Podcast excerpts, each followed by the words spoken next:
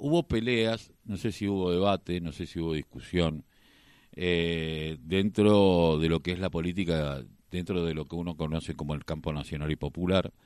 Eh, se está eh, en algunos distritos, bueno, el Frente de Todos ganó, pero bueno, falta discusión, tal vez la no institucionalización del Frente de Todos, tal vez eh, las nuevas maneras de hacer política, tal vez la pandemia, tal vez tantas cosas que sirven de excusa, ¿no? Pero bueno, el debate y, la experiencia dan posibilidades a que eh, los diferentes actores de lo que en algún momento el general Perón denominaba las organizaciones libres del pueblo, eh, dentro de una comunidad organizada como herramienta de vehículo entre el Estado y la sociedad, empiecen a tomar mayor relevancia y empiecen a poder plasmar sus experiencias en la construcción de esta comunidad organizada.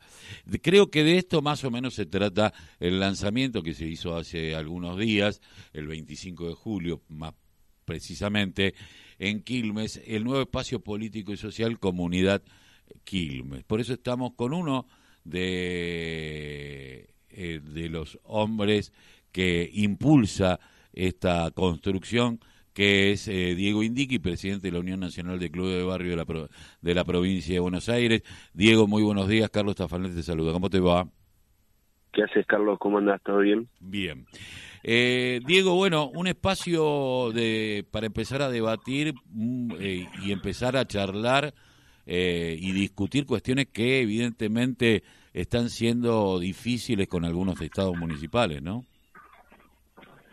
Sí, bueno, básicamente nosotros venimos hace un tiempo trabajando con distintos compañeros y compañeras referentes de, los barrios de Quilmes y, vemos la necesidad de, o veíamos la necesidad de, crear un nuevo espacio, yo te venía escuchando, como vos bien decías, de, de, de que cada referente tenga una voz, porque la verdad que últimamente por ahí se hace muy difícil poder articular o discutir eh, en cierta forma la política o políticas públicas dentro del distrito eh, y bueno, para nosotros consideramos importante eh, poder debatir y, poder incluir no solamente a los referentes, sino a otras organizaciones que, que por ahí están en el distrito y, no encuentran la manera de, vincularse en la discusión política.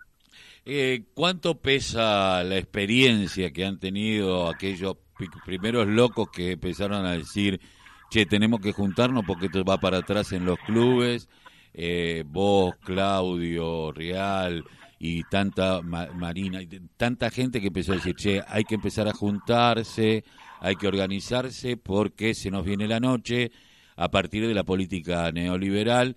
Eh, uno de los más golpeados fue el Club de Barrio, Club de Barrio que hoy tiene el rol que otra hora tendría eh, tenían lo, eh, la sociedad de fomento, es como que hubo una fusión entre club de barrio, eh, sociedad de fomento, lugar emblemático para cada uno. La experiencia esta, ¿cuánto pesó en la decisión de, esta, la construcción político-social?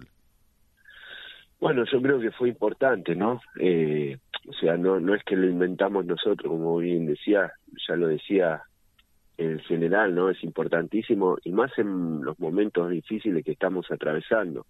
Eh, nosotros las mejores construcciones o las mejores cosas la hicimos en conjunto. Digo, hoy creo que la política eh, y por ahí parte del frente de todo, creo que hay una necesidad grande de volver a, a, interpretar o, o, a trabajar junto a, la comunidad, ¿no? Y cuando digo la comunidad, digo las organizaciones, como vos bien decías, en este caso yo provengo de la Unión de Clubes, pero eh, la idea nuestra es trabajar con, con los referentes de los barrios, con eh, las iglesias, digo, las organizaciones libres del pueblo eh, no están siendo escuchadas, no se no se resuelven problemas, si bien sabemos que, en la situación difícil en la que estamos, ¿no? Eh, lo que dejó, como bien decías, el macrismo,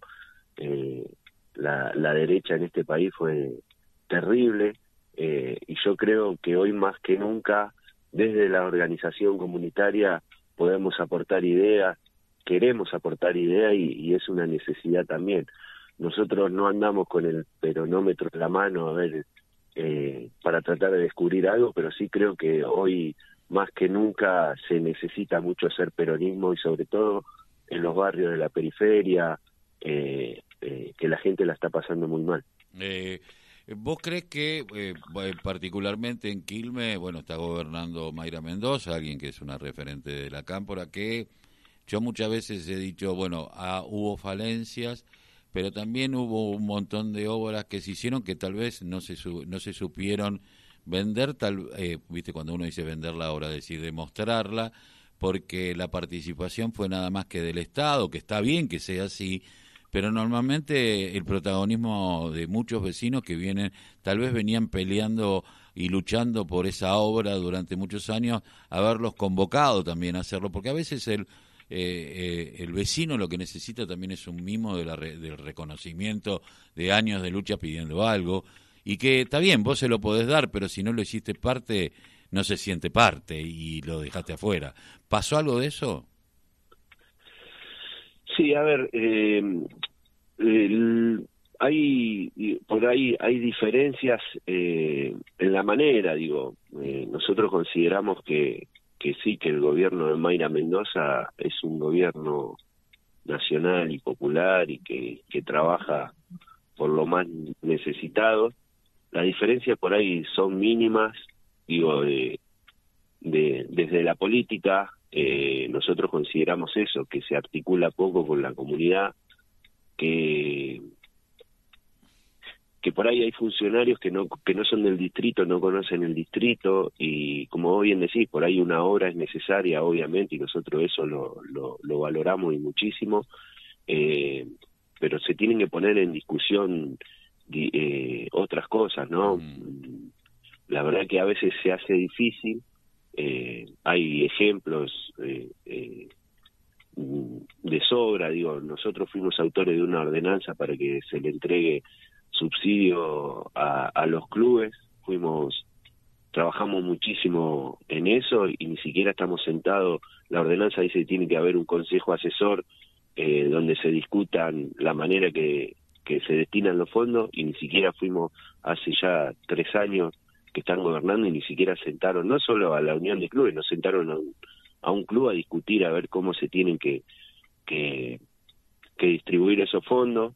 Eh, y nosotros hemos peleado mucho para, para, para conseguir esto, hemos sido parte, digo, cuando había muchos funcionarios que estaban guardados y ni siquiera salían a dar pelea a Martiniano Molina, hoy son los que los que discuten y los que deciden eh, dónde van esos fondos y mal, para nosotros mal. Eh, Pero bueno, esas son algunas diferencias que nosotros tenemos con la manera de, de, hacer política eh, y queremos aportar, como bien te decía, nuestra eh, nuestra organización, esto que estamos impulsando, no es en contra de nadie, sino al contrario, para tratar de, fortalecer el frente de todos. Nosotros creemos que es muy necesario, eh, porque la gente, como te repito, en los barrios la está pasando muy mal. Eh, ahora, eh, hubo acompañamiento de gente interesante en, este, en esta suerte de primer lanzamiento eh, del lanzamiento, porque no hay un primer lanzamiento, hay uno, único, eh, como gente de la municipalidad de Roque Pérez, eh, la gente de Leinaes, eh, Diego Bartolota, que es el subsecretario de Economía Social de la Municipalidad de Avellaneda. Hay una, también estuvo, bueno, Arevalo de la CTA y Ate Quilmes, estuvo eh, también eh, Ricardito, el, amigo Ricardo Terrizano de Suemequil. Digo, hay una intención de muchos actores sindicales, de organizaciones, pero también gente con representación eh, estatal en otros distritos que, que están acompañando. ¿Esto termina siendo un partido político? ¿Esto termina siendo una agrupación dentro del Frente de Todos? ¿O, cómo se piensa? Bueno, sí, la verdad que esto lo venimos haciendo, digo, hace años, naturalmente, nosotros venimos hablando con distintas organizaciones, juntándonos, eh, tratando de, de, hacer diagnóstico o tratar de, de, trabajar en conjunto para ver qué es lo que pasa. Esto que vos decías, nosotros eh, hicimos traer eh, a distintos referentes de otro distrito para que cuenten su experiencia, cómo vienen trabajando. Eh, yo creo que es importante la articulación de, de, distintas organizaciones, eh, sobre todo por, por el momento que está que estamos atravesando, un momento muy complejo de la política. Creo que que se discute mucho sobre nombres, se discute mucho eh, eh, sobre cómo se tienen que hacer las cosas, pero eh, poco aporta a las soluciones, digo, hay mucho, muchos intereses en juego, eh, mucha pelea entre dirigentes que poco le, le resuelven los problemas a la gente. Eh, nosotros venimos con la idea de poder, desde el, desde el lugar que nos toque, fortalecer, como te decía, el campo nacional y popular y, obviamente con referentes y referentas importantes del distrito eh, para nosotros va a ser muy muy importante poder trabajar eso.